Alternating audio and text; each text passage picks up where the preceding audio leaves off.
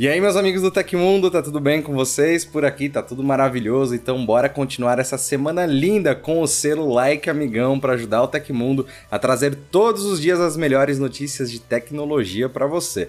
Vamos lá para ver essas notícias. Internet Explorer finalmente chega ao seu fim completo. Xiaomi, Realme e OnePlus estariam espionando celulares. Apple lança iOS 16.3.1 com correções e muito mais. Eu te vejo depois da vinheta.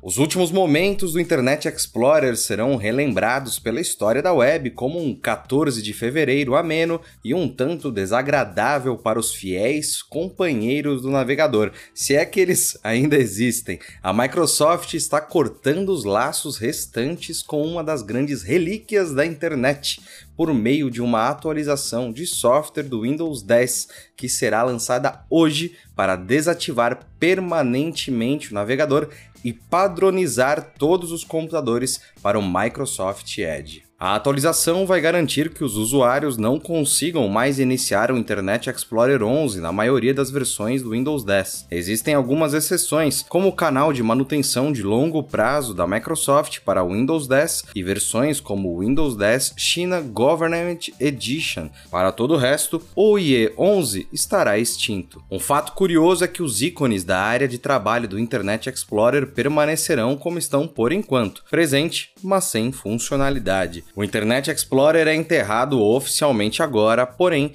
em julho de 2022, a Microsoft já havia encerrado o suporte para o navegador. E para relembrar um pouquinho, o Internet Explorer foi lançado em 1995 junto ao sistema operacional Windows 95 e por muito tempo foi o navegador mais popular entre os usuários da Microsoft. Após muitos anos de serviço, que descanse em paz. Prez-F para o IE. Alguns fabricantes chineses, como a Xiaomi, OnePlus e Realme, que nasceu como uma submarca da Oppo, coletam uma quantidade alarmante de dados dos usuários e os transmitem para várias partes sem o consentimento do usuário.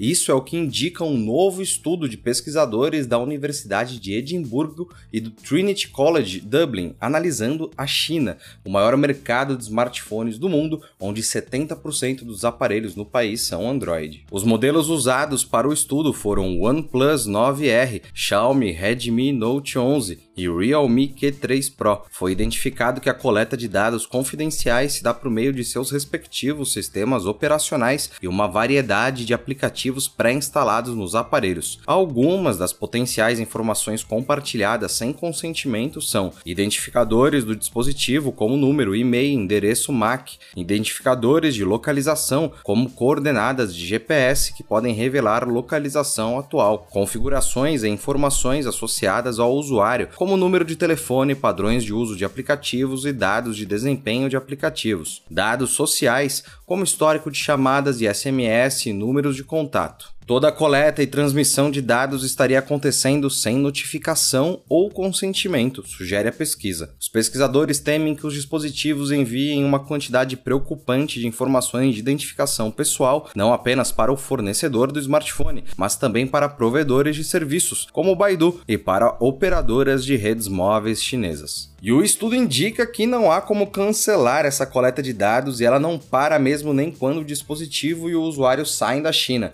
Porém, o fato que diferentes países possuem leis de privacidades distintas deve impactar a forma como as informações são coletadas. As fornecedoras ainda não se pronunciaram a respeito do estudo.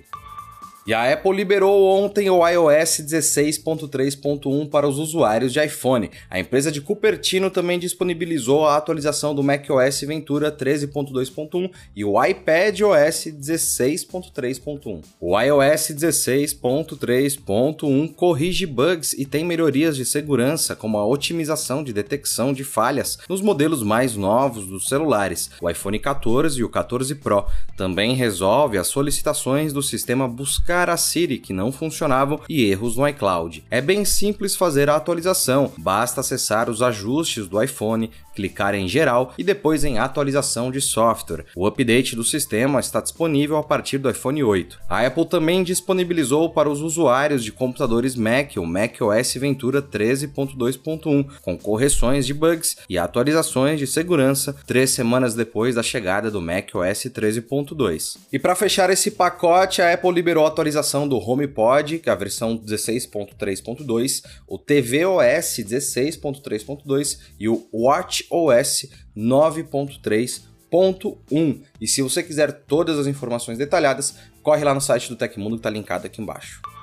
Se você está de olho nas notícias sobre tecnologia, e eu acho que sim, porque se você está aqui no Tecmundo, então você está de olho, então deixa um like.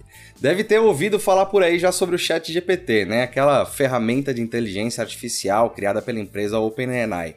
Lançado em novembro de 2022, o recurso cresceu mais rápido do que qualquer outro na história da internet, atingindo 1 milhão de usuários em apenas 5 dias e 100 milhões de usuários em 2 meses. Agora o Chat GPT tem mais uma novidade, uma versão paga no modelo de assinatura mensal, disponível para brasileiros pelo valor de 20 dólares, cerca de 104 reais pela cotação do dólar. A modalidade traz alguns benefícios interessantes em relação à versão gratuita da ferramenta, como acesso garantido ao app mesmo quando o tráfego estiver alto, respostas mais rápidas, prioridade em caso de atualizações dentro da ferramenta. Para quem tem interesse em assinar a nova modalidade do Chat GPT, o processo é bem simples. Basta que o usuário acesse a página da ferramenta da OpenAI e clique na opção Up upgrade do Plus, localizada no lado esquerdo do endereço. Depois, é necessário fazer login por meio de uma conta Google ou de uma conta criada diretamente na plataforma, inserir um cartão de crédito válido e dar continuidade ao processo. A assinatura do Chat GPT será válida enquanto a plataforma estiver sendo utilizada pelo usuário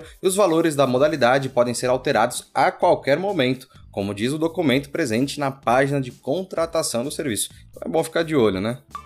E diversas atualizações do One UI 5.1 foram liberadas pela Samsung também nessa segunda-feira. O update do sistema operacional personalizado, baseado no Android 13, chegou para os principais aparelhos da empresa sul-coreana, incluindo as linhas Galaxy S20, S21 e S22. No final do ano passado, os smartphones receberam tantas atualizações para Android 13 como o One UI 5.0. Agora, os usuários dos celulares podem utilizar os novos recursos do sistema personalizado que chegou quando a Samsung lançou a série Galaxy S23. As melhorias estão pela câmera e galeria, internet, além de outras funcionalidades do telefone. Dá para verificar se a atualização já pode ser feita acessando as configurações do celular e indo até atualização de software. Se já estiver lá, clique em baixar e instalar. Logo de cara, o update chega para alguns mercados europeus. A Samsung deve disponibilizar essa atualização em outros países nos próximos dias. A novidade, porém, chega com um lado negativo. Ela pode ser a última grande atualização para a linha S20. E o Google anunciou nessa terça-feira o lançamento do Privacy Sandbox Beta no Android 13. O programa chega em uma versão de testes com APIs que não usam identificadores para rastrear a atividade dos usuários em aplicativos e sites. Com o objetivo de trazer mais privacidade, acabar com os cookies e oferecer publicidade personalizada, o Privacy Sandbox anonimiza a navegação na internet. Quem participar desta etapa poderá configurar o dispositivo para mostrar propagandas relevantes sobre cinema ou atividades ao ar livre, por exemplo, sem entregar dados mais pessoais. A pessoa também pode bloquear temas que possivelmente são desinteressantes, como dança, notícias locais e investimentos. Quem aceitar participar do Privacy Sandbox Beta poderá modificar as definições no menu de configuração do dispositivo Android. De acordo com a Google, quem for convidado para participar da iniciativa receberá um aviso, mesmo que o usuário decida contribuir com o Privacy Sandbox beta, ele poderá posteriormente desligar a configuração. Nessa etapa atual, o Privacy Sandbox está disponível somente para uma pequena porcentagem de aparelhos que utilizam Android 13. A ideia é lançar o serviço para mais dispositivos ao longo do tempo. E aconteceu na história da tecnologia. No dia 14 de fevereiro de 1989, o primeiro dos 24 satélites GPS Block 2 foi lançado. O Block 2 foi o primeiro satélite GPS que formou o sistema GPS moderno que conhecemos hoje. E se você gostou do nosso programa, pode ajudar muito a gente de duas maneiras: mandando um valeu demais aí embaixo ou deixando aquele like amigão. Todos os links estão no comentário e descrição. E essas foram as notícias do Hoje no Tecmundo dessa terça-feira. Vale lembrar que o nosso programa vai ao ar de segunda a sexta, sempre no finzinho do dia. Aqui quem fala é o Felipe Paião e amanhã tem mais. Você pode me encontrar lá no Twitter pela arroba Felipe Paião. Espero que vocês continuem se cuidando a gente se vê amanhã. Um abraço e tchau, tchau.